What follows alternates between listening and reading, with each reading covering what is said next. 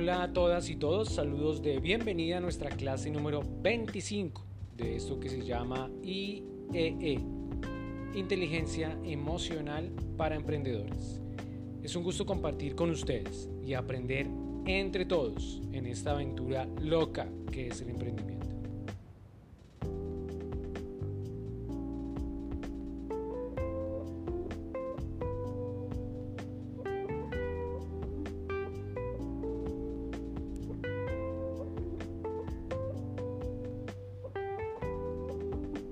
Psicoanalista inglés y pionero en teorías del apego, John Bowlby dijo,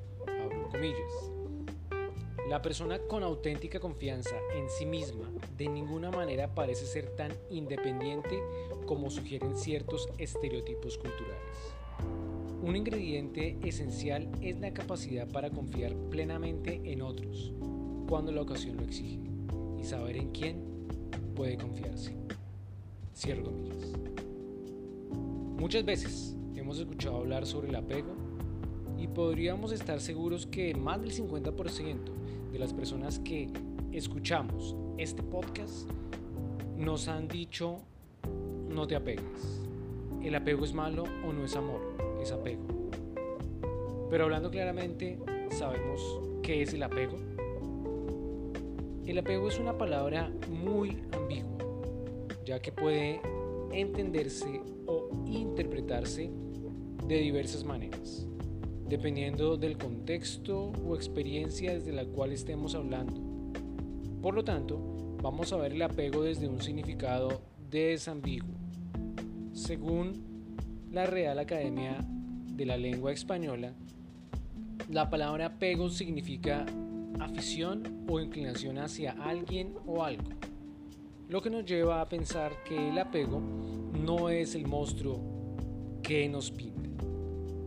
El apego es una situación en la que enfocamos nuestros sentimientos o amor en alguien o algo, pero como todo en la vida, si se hace de manera desmedida o descontrolada, se genera un trastorno. El apego es una situación que se genera desde la infancia pero con el paso de los años y las experiencias, ya sean positivas o negativas, va tornando al apego en una situación desfavorable.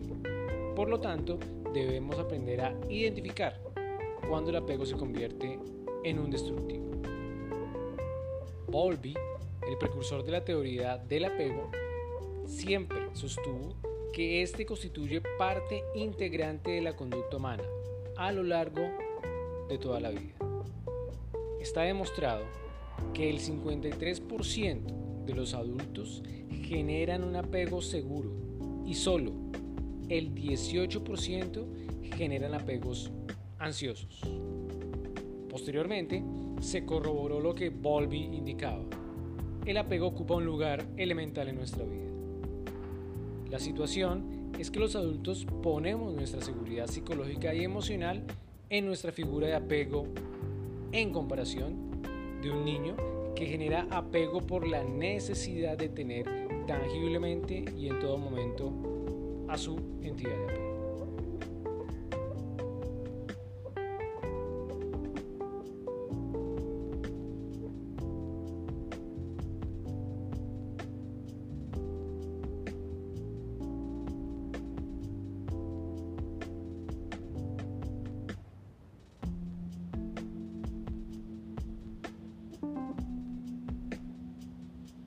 El trastorno del apego se clasifica en diferentes tipos y esto por lo general condiciona a sus relaciones de pareja.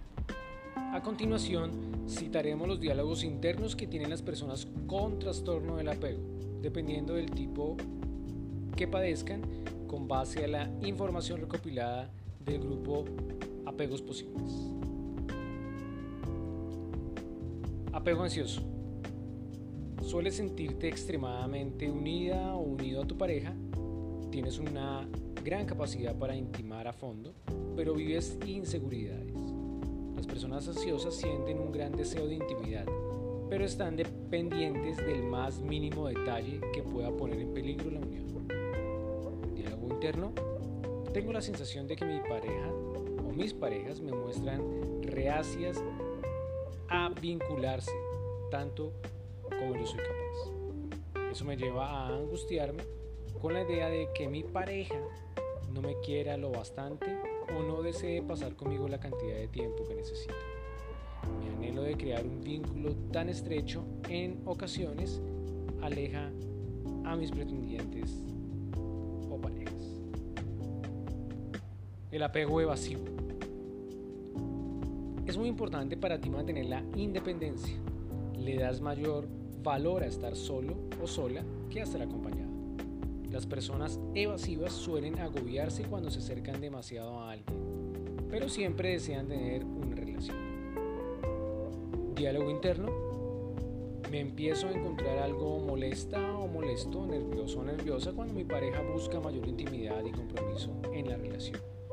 No me es fácil confiar completamente en la otra persona y aceptar el depender emocionalmente de ellas frecuentemente doy con parejas que quieren relacionarse más estrecha de las que a mí me resultaría cómodas. Apego seguro. No te cuesta demostrar cariño a tu pareja y estar atenta o atento a ella. Esas personas desean vincularse a los demás, pero no son demasiado sensibles al rechazo. También tienen buenas dotes de comunicación y saben cómo expresar sus mensajes de manera directa, pero sin caer en la acusación. Cuando te vinculas a una persona segura, no tienes que negociar la intimidad. Se da por sentada.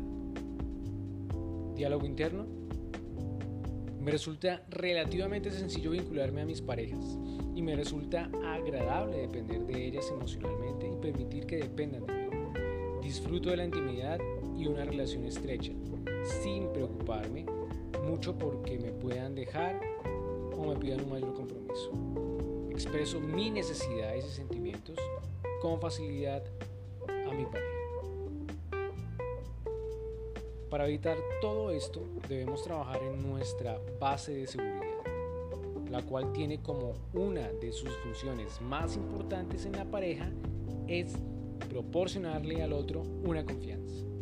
Crear las condiciones necesarias para que nuestra pareja pueda explorar sus intereses e internarse en el mundo con tranquilidad, esa actitud puede desglosarse en tres conductas específicas. Primero, ser accesibles, responder con sensibilidad a las inquietudes de la pareja, dejar que dependa de ti cuando sienta la necesidad preguntarle cómo está en vez de en cuándo y ofrecerle consuelo cuando las cosas vayan mal. Segundo, no interferir. Apoyar sus proyectos entre bastidores, ayudarle sin quitarle la iniciativa ni la sensación de poder, permitir que actúe a su manera sin intentar tomar las riendas de la situación, dar instrucciones o socavar su confianza y capacidades. Y la tercera y última, animar, darle ánimos y ser respetuoso o respetuosa con sus objetivos de aprendizaje y de desarrollo personal. Fomentar su amor.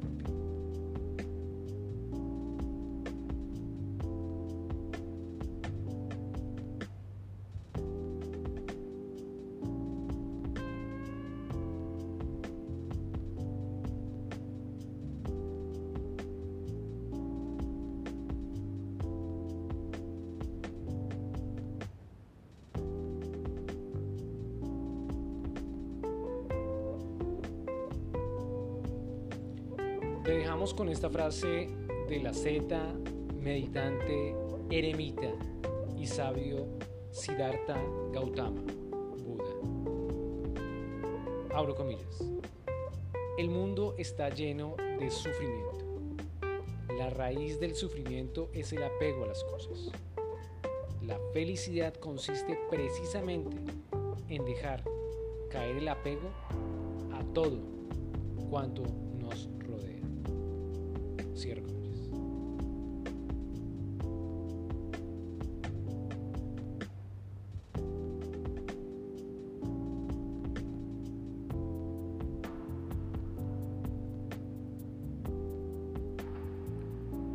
Les recordamos que nos pueden encontrar en Instagram como arroba el color de un ángel, en Facebook como Cecilia López el color de un ángel y para escucharnos lo pueden hacer a través de las plataformas Anchor, Spotify, Apple Podcasts, Overcast, Pocket Cast, Breaker, Radio Public y Google Podcasts.